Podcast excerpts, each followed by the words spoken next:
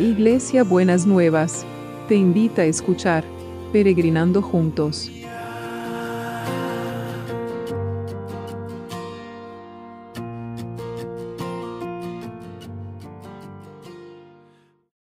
Buenos días mis peregrinos y peregrinas, ¿cómo estamos para empezar este jueves que el Señor tiene para nosotros?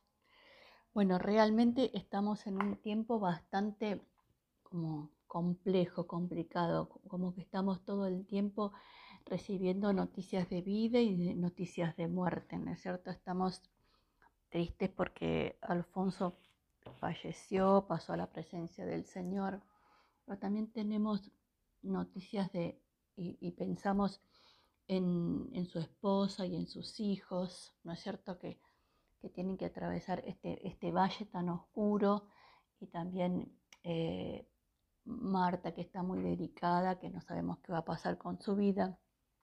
Y entonces estamos permanentemente confrontados con la vida y con la muerte. También recibimos noticias que la situación en Formosa se ha transformado y ha, podido dar un vuelco gracias a la visibilidad pública que ha tenido y cómo las cosas van, algunas cosas se van ordenando, se van abriendo fuentes de, de trabajo, ¿no es cierto?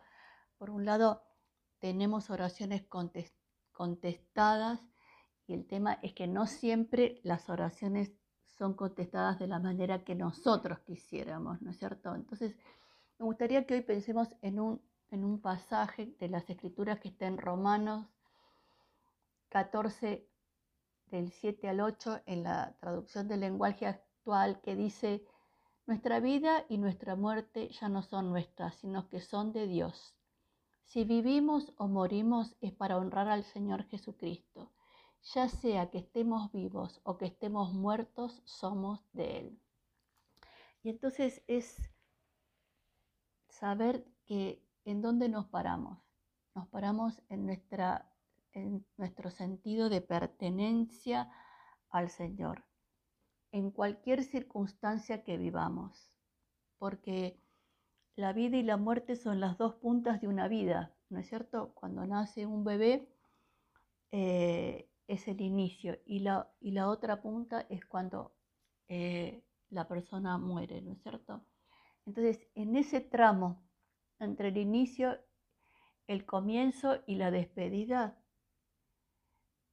ese, ese pasaje a través de la vida, nuestra vida tiene que ser una vida que pueda honrar al Señor. Que cuando estemos puedan sentir el perfume de la presencia de Dios. Y cuando no estemos puedan tener el recuerdo de lo que fue una vida que fue caminada en la fe, en la esperanza, en, esta expectativa de, la vida que Dios quiere que cada uno tengamos. O sea que de una manera o de la otra que estemos transitando, si estamos parados en la alegría o estamos parados en la tristeza, lo que nos sostiene en cada una de todas estas situaciones es que somos del Señor y que Él nos dio la vida para que lo honremos y lo reconozcamos como el Señor, aún que tengamos esta esta fortaleza de poder entregarle lo que no entendemos, lo que no comprendemos, lo que nos duele, aún para eso somos del Señor. No tenemos que ser de otra manera, tenemos que ser de la manera más eh, honesta con la que nosotros nos movemos. Así que de una forma o la otra, mi querido peregrino, mi querida peregrina, ubiquémonos en que somos del Señor y que tenemos esta relación con Él que le podemos traer todas las cosas, nuestras alegrías, nuestras tristezas, lo que no entendemos, lo que entendemos, lo que, lo que esperamos, lo que nos ilusiona y lo que nos desilusiona, aún de Él también se lo podemos traer. Entonces confiemos en esto, sea que vivamos o que muramos, somos del Señor. Señor, y en este tiempo que es tan convulsionado, entre tantas polaridades de cosas, queremos traer a los que están sufriendo. Señor, oramos por Marta, oramos por el suegro de Marcela, oramos por los que tienen COVID, Señor, los que están con tratamiento de la maculopatía, todos los que están sufriendo, Señor, los traemos delante de tu presencia. No solamente los que están sufriendo físicamente, sino los que están en situación de duelo, Señor, los que están atravesando este valle de sombra y de muerte, para que tu mano de poder, de consuelo, de fortaleza, de provisión esté acompañando a cada uno y a cada una.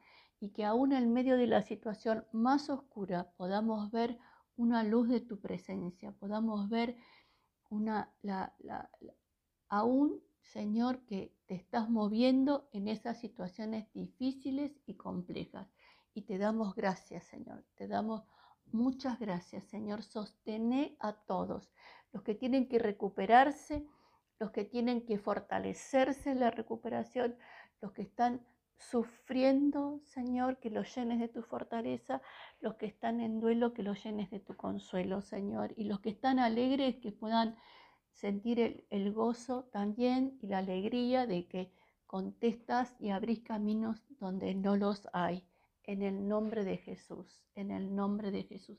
Y también, Padre, oramos por los del equipo de salud para que verdaderamente puedan sentirse cuidados y protegidos y aparados por tu mano poderosa, Señor, que puedan sentir que vos estás en cada momento y en cada situación y que los guías a cada uno y a cada una en tu nombre, Jesús. Y también a los que trabajan para que nosotros eh, podamos tener todo lo que necesitamos, Señor, que verdaderamente tu mano esté con cada uno y con cada situación.